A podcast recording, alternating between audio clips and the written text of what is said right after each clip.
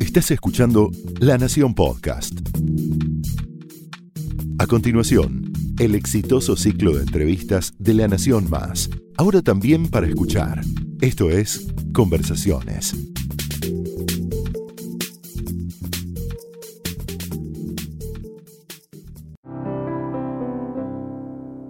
¿Cómo les va? Soy Víctor Guita, estamos en Conversaciones y hoy nos visita Fernando Sabater. Fernando, bienvenido. Filósofo, ensayista, muy conocido por los argentinos. Está la frecuencia con que nos visita, por razones que no vamos a ventilar en este momento.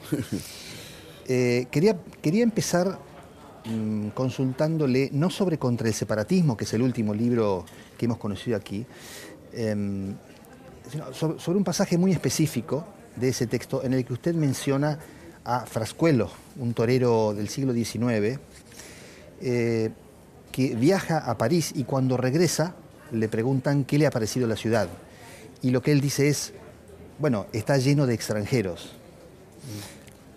Es una expresión muy simpática y un modo de entrar en el tema de la inmigración, que supongo que es un tema sé, que es un tema que lo preocupa. Es verdad que, eh, aunque bueno, la reflexión de Frascuelo es, eh, pues, por supuesto, ingenua, pero además propia de una época en que la gente no viajaba mucho. Es decir, eh, que alguien, que un torero sevillano aparezca en París no era una cosa normal. Hoy nos parece, todo el mundo estamos en todas partes, ¿no? Pero antes no ocurría así. Y es verdad que incluso a, los que viajamos mucho, por lo menos al comienzo, siempre nos sorprende ver la cantidad de gente extranjera que hay en el extranjero. Es decir, eh, la condición de no ser, digamos, de nuestro grupo, de nuestro clan, etcétera, siempre la consideramos como una anomalía y, nos extraña el ver que hay lugares en que esa anomalía es lo normal, lo vulgar, lo corriente. De modo que la extrañeza ante el otro, luego por supuesto al poco que uno viaja, etcétera, pues terminas pensando que, bueno, que la gente se parece en todas partes mucho, ¿no? Y que los problemas y las ambiciones y los temores de la gente son los mismos. Pero es verdad que, el, hecho, por ejemplo, de que se hablen otras lenguas y de que haya otros, otros horarios a la hora de la comida, y etcétera, pues bueno, eso, eso a todos, por ingenuo que sea, nos ha chocado en algún momento.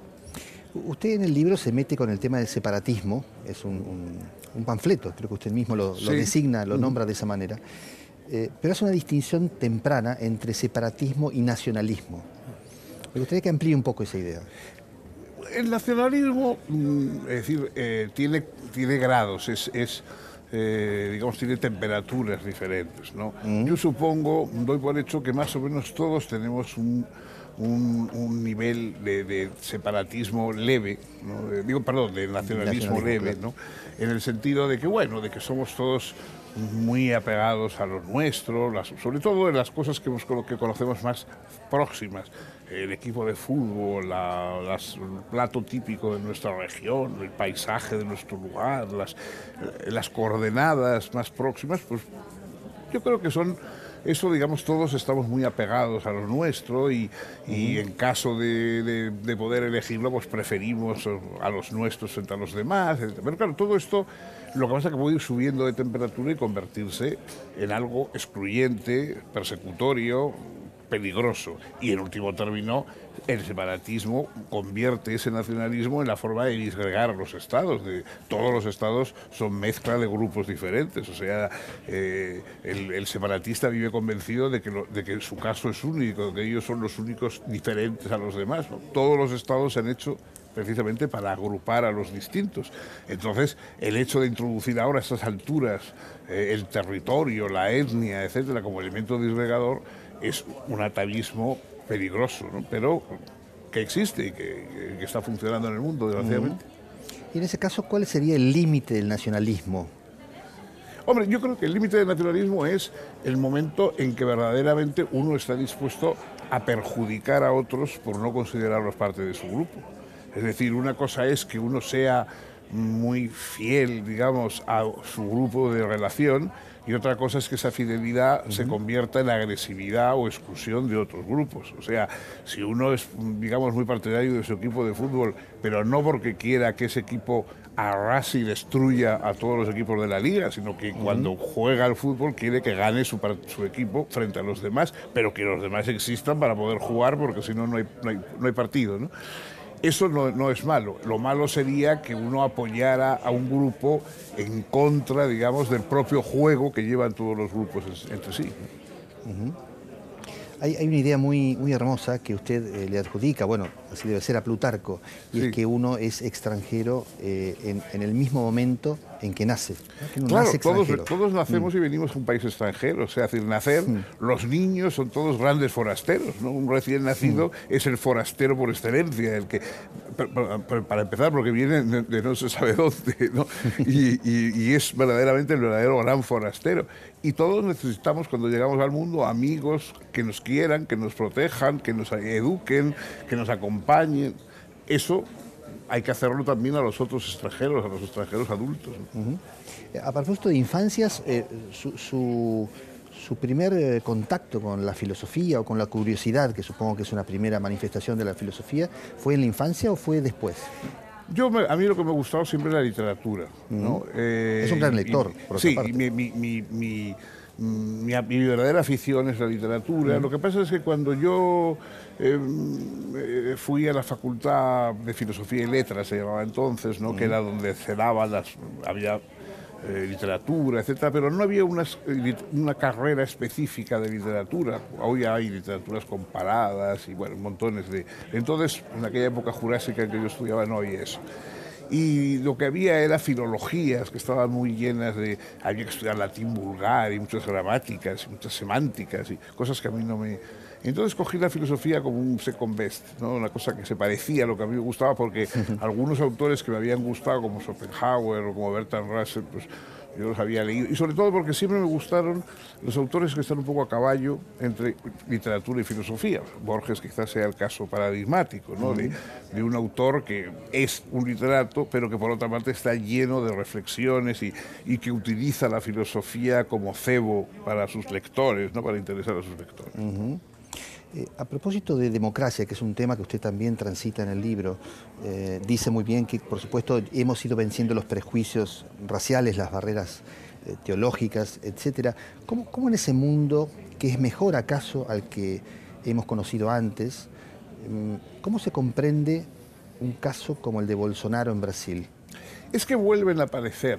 Desgraciadamente, digamos, todos somos personas civilizadas cuando nos va bien ¿no? Es decir, en una, en una sala pues eso, que en una redacción de un periódico, en un teatro, etcétera, mientras todo va bien, mientras el aire acondicionado funciona, mientras eh, las, fin, los, los, los, asientos están asignados convenientemente, todo el mundo se porta bien, todos son corteses con las señoras, todo el mundo pero claro, basta que haya una alarma, alguien que grite fuego, una alarma de cierta o falsa de incendio, etcétera, para que de pronto se pierdan las buenas maneras y la gente pase dando empujones y atropella a las viejecitas y tira a los niños al suelo. Y eso también pasa en los países. ¿no? Es decir, en países en que de pronto se da una voz de alarma, pues porque hay problemas económicos, porque hay falta de trabajo, porque hay eh, eh, cualquier otra situación, digamos, de, escasez o de estrés social, inmediatamente se vuelve a buscar otra vez eh, archivo expiatorio, o sea, a, las personas sobre las que descargar nuestra indignación. ¿no? Nunca nadie va a, decir, bueno, la culpa la tenemos los que quizá pues, no hemos sabido elegir bien a otros políticos o no renunciamos a algunos privilegios en épocas de crisis para que todos tengamos más. No, eso nadie va a aceptar eso. Se va a ir a buscar a, eso, al, que tiene un color diferente de piel, o al que ha venido de no se sabe dónde, o al que es de un grupo distinto. Claro, quizá el caso de Jair Bolsonaro es un poco exagerado, pero es, es una lección. O sea, decir, hay que pensar que eso es una amenaza. Por supuesto, el, el separatismo en España tiene raíces parecidas también. O sea, los, el separatismo tanto en Cataluña como en el País Vasco nace de personajes como Sabino Arana, etcétera, que eran exactamente como Bolsonaro, eran personajes racistas, xenófobos. O sea, no, los separatistas, los separatistas no nacen, digamos, de amigos de la humanidad, sino de, personajes adversarios de, lo común. ¿no? Claro, lo curioso es el modo en que el hombre pareciera que no aprende. ¿no? Usted, usted mismo, en el cierre del libro, voy a citarlo de nuevo, eh, acude una frase de Mark Twain, a la que Borges y usted mismo le han metido alguna mano, que dice, no me importa si un hombre es blanco o negro, cristiano o judío, comunista o liberal, catalán, vasco o andaluz. Me basta saber que su nombre nadie puede ser nada peor. Es que, bueno, cada uno vivimos una vida única, ¿no? Y entonces, en el fondo, mm, teóricamente deberíamos aprender de lo que ocurrió en el siglo XII, pero, bueno, no.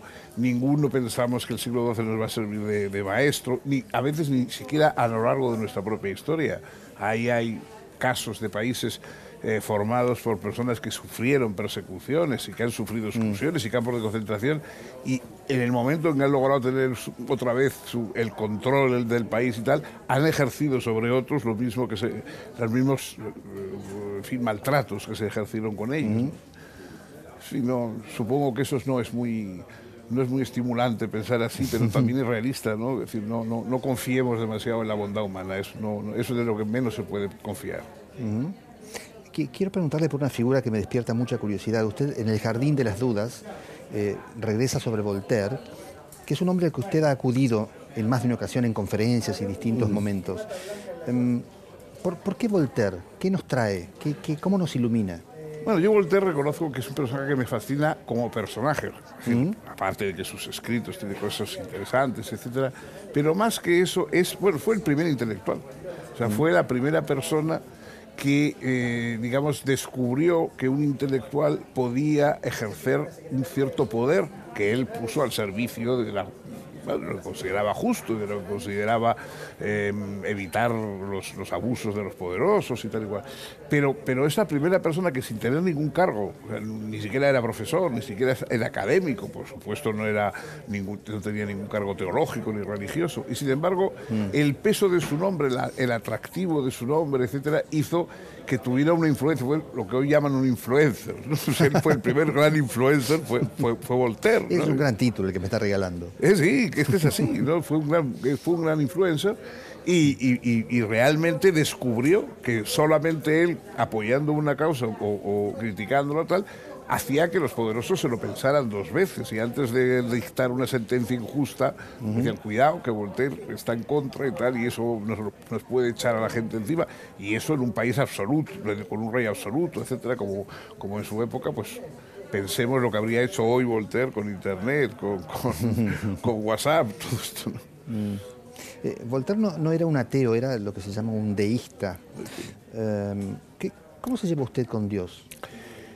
Bueno, yo mm, nunca he terminado de entender qué es lo que se entiende por Dios. O sea, decir, cuando alguien me dice que cree en Dios, mm, me hubiera gustado que me, que me especificara, porque eh, lo más difícil de creer en Dios es que alguien te explique qué es eso que cree en Dios. Vamos, no salvo una idea ingenua de que hay una especie de Señor muy grande, pero invisible, escondido entre las nubes, que yo creo que eso casi nadie piensa. Eh, por lo demás nadie entiende qué es eso de que Dios, o sea, que es un ser que es como nosotros, pero no se muere, cuando nosotros nos definimos precisamente porque nos morimos. Entonces yo no, no, o sea, no es que, vamos, me, costaría decir que no creo en Dios porque es que lo que no creo es que nadie sepa cuando dice que cree en Dios en qué cree. Eh, permítame hacerle una pregunta quizá algo liviana, pero en el fondo creo que no lo es. ¿Qué, qué le pareció Merlí? ¿Perdón? Merlí, la serie española. Merlín. Merlí, la serie española sobre un filósofo. Ah, no, no, no, no, no, no la vi. No, yo soy poco de series. Veo muchas películas y me gusta mucho, pero mm, quizás por un poco porque llevo una vida, o he llevado antes, bueno, ahora ya no, pero he llevado antes una vida bastante errante y de idas y venidas y tal. Entonces las series se venían mal a, mi estructura. Entonces mm, yo me gusta mucho el cine, veo muchas películas, pero tengo poca paciencia. Bueno, vi por supuesto el, el, ala oeste de la Casa Blanca y algunas series este que me han gustado mucho, pero las dos o tres, digamos, más señeras. Lo demás no. Las series españolas la verdad es que tampoco las he seguido. Lo que, lo que sí sé que leyó y quiero consultarlo sobre esto es Patria, la novela de Fernando sí, Aramburu. por supuesto, sí. Bueno, yo he seguido todas las novelas de Fernando Aramburu. Por, es de mi patria chica, es de mi misma de la misma ciudad y hemos conocido los mismos eh, ambientes y nos, hemos jugado en los mismos parques, etc. Eh, él tiene un libro absolutamente admirable de cuentos, se llama Los peces de la amargura, que yo creo que sigue siendo, a mi juicio, su obra insuperable. Pero luego ha escrito esta novela que ha tenido un gran éxito y sobre todo a mucha gente le ha revelado un poco lo que pasaba en el País Vasco es un poco, en fin, doloroso para los que hemos estado allí intentando hacer oír lo que ocurría, que hasta que años después no haya habido una novela que desde luego tiene, está escrita con mucho talento y mucho, fin, mucha habilidad, pero que hasta entonces no se hubiera enterado de lo que pasaba, que ya era la época de enterarse. Pero en fin, me alegro mucho de que, esa novela haya abierto mucho los ojos. ¿no? ¿Qué, ¿Qué estás leyendo ahora, Fernando? Eh, bueno, en este momento me he traído el, último libro de Ricardo Piglia. Eh, sí, los, los, los, casos del inspector o el comisario Croce, ¿no? que, mm. que, son una especie de pequeños eh, relatos policíacos de Piglia, ya escritos cuando estaba muy avanzada la enfermedad, etcétera. Y bueno, eso es lo que voy leyendo. Me gusta siempre que viajo un poco me gusta leer algo que tenga un poco que ver que con que lo lleve un poco antes, Eso que, lo que prepare para el viaje. Eso es. ¿Y mantiene un, vínculo especial con la literatura argentina o, no especialmente? Es que, bueno, yo la literatura argentina lo he leído siempre como, fin, no, no, es decir, no, aquella broma famosa de Borges cuando eh, preguntar sobre la filosofía argentina y decir, bueno, eso como una equitación protestante. ¿no? me parece que yo la literatura es la literatura, ¿no? y los autores literarios pues son los, me interesan los autores como tales, no, no en fin, rara vez busco una ubicación así pero a veces, bueno, sí, por la ambientación, etcétera, pero claro, es que he leído tantos autores argentinos que no sabría, no, lo noto, cuando paso de esa literatura castellana, española a la argentina, pues no noto ningún temblor especial. Voy a traicionarlo. Hace un momento me contó, un poco en broma seguramente, que el motivo central por el que ha venido tanto a la Argentina eran los caballos. Es un gran aficionado a las carreras. ¿Qué encuentra en las carreras? ¿Qué, qué hay allí que lo, que Es curioso, yo uh, siempre, eh, muchas veces me han, me han preguntado eso mismo, ¿no? ¿Qué, qué, qué, busca usted? cuando yo era más, era filósofo, digamos, practicante, eh, ¿qué, busca usted? ¿Qué busca un filósofo en de caballos? Pero es una pregunta que nadie le hace cuando un escritor dice que le gusta el fútbol. O sea, nadie, le, si un señor, que hay tantos, yo conozco tantos amigos y colegas escritores que le gusta el fútbol, nadie le pregunta, ¿y qué busca usted cuando va al campo de fútbol? Todo el mundo da por hecho que va al campo de fútbol a ver el partido y que le gusta y que se divierte. Bueno, pues los carreras de caballos son exactamente igual. O sea, no, no, no, todos los juegos, evidentemente, se convierten en metáforas de la vida humana. ¿no? Uno puede ponerse así un poco filosófico y decir que en el fondo todos somos pues, como un jinete al cual tiene que correr una carrera el, uno no ha podido ni, establecer qué distancia va a ser la carrera, ni qué peso va a llevar su caballo, ni con qué, con qué competidores va a correr, pero tiene que hacerlo lo mejor posible hasta el final. ¿no? Bueno, todos podemos buscar metáforas así en todo cualquier juego es una metáfora de la vida humana eso es evidente. Pero bueno no yo no voy a decir que vaya buscando eso. Yo buscando las carreras me gustan mucho me divierten. Mi padre era muy aficionado yo desde los cinco años estoy yendo los caballos y y bueno, eh, voy por puro hedonismo y por pura diversión, no, no busco una justificación metafísica de nada. Eh, permítame preguntarle esto con, todo el cuidado que merece el tema. Hace tres años murió su mujer sí. y usted decidió no escribir más, o por lo menos no hacerlo de la misma manera. ¿Por qué tomó esa decisión? Ella era mi lectora. Ella era, es decir, yo escribía casi todo porque, pues para que ella me, leyera ¿no? y para que le gustara. Yo no, no he aspirado nunca al premio Nobel ni a nada de esas cosas, pero una sonrisa suya que me dijera, oye, esto está muy bien, para mí ya era el premio, el premio mayor, ¿no? Y entonces yo eso es lo que buscaba. Y ahora, mm, bueno, digamos es como una planta que se seca, ya no... Ahora estoy eh, como, en fin, no ceso de, pues, de añorarla y de pensar en ella y de recordar tantas cosas.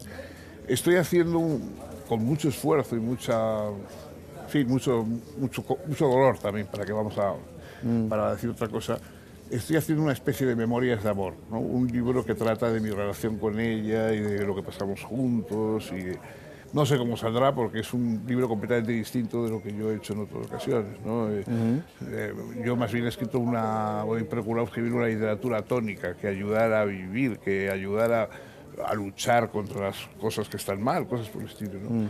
Este es un libro que no es tónico, que es más bien un poco agónico. Y, no sé, eh, estoy escribiendo a contraestilo, en contra de mi estilo habitual, pero bueno, al menos eh, me sirve como una especie de pequeño exutorio de, para no quedarme dentro de todas esas cosas que me torturan. Mm. Y a ver si me regala esto, solamente un pequeño anticipo de ese libro que conoceremos alguna vez. ¿Cómo, la conoció y qué, la, qué lo enamoró de esa mujer? Bueno, eso es, eso es difícil. Bueno, yo la, conocerla sí, conocerla la conocí como alumna, ¿no? Era mi alumna, o sea que es, bastante convencional. Yo, me fui a San Sebastián a dar clase y yo estaba en el, entre clase y clase. Yo tenía, como era una facultad pequeña y yo tenía muchos alumnos, porque mi asignatura era común a todos los cursos, tenía que repetir cada mañana tres veces la misma clase. Es una cosa bastante agobiante porque además procuraba decir lo mismo porque si no la semana siguiente tenía un decalaje. Entonces procuraba mantener y bueno, entre clase y clase pues vaya, iba al bar, entonces el, el mundo no era tan puritano como ahora y uno podía beberse un vino entre clase y clase y tal. Y yo aprovechaba esa ocasión y me iba ahí al bar y entonces se me acercó una chica que era muy guapa y, me dijo, oye, esto en tu clase. No me ha gustado nada, me ha parecido muy mal. y así, 35 años vivimos juntos a partir de ese momento. El por qué, bueno, Montaigne, cuando tiene que explicar por qué se hizo amigo de Tian de la Boétie y fueron tan amigos durante tres años y tal, dices, porque él era él porque yo era yo. y por eso se hicieron amigos. quizás sirva también para mi caso un placer recibirlo. Muchas gracias. Encantado. Muchas gracias.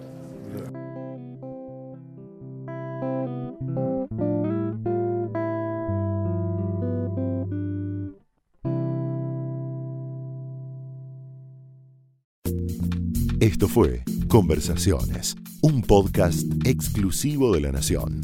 Escucha todos los programas de La Nación Podcast en www.lanacion.com.ar. Suscríbete para no perderte ningún episodio. Estamos en Spotify, Apple Podcast, Google Podcast y en tu reproductor de podcast favorito. Seguí escuchando La Nación Podcast.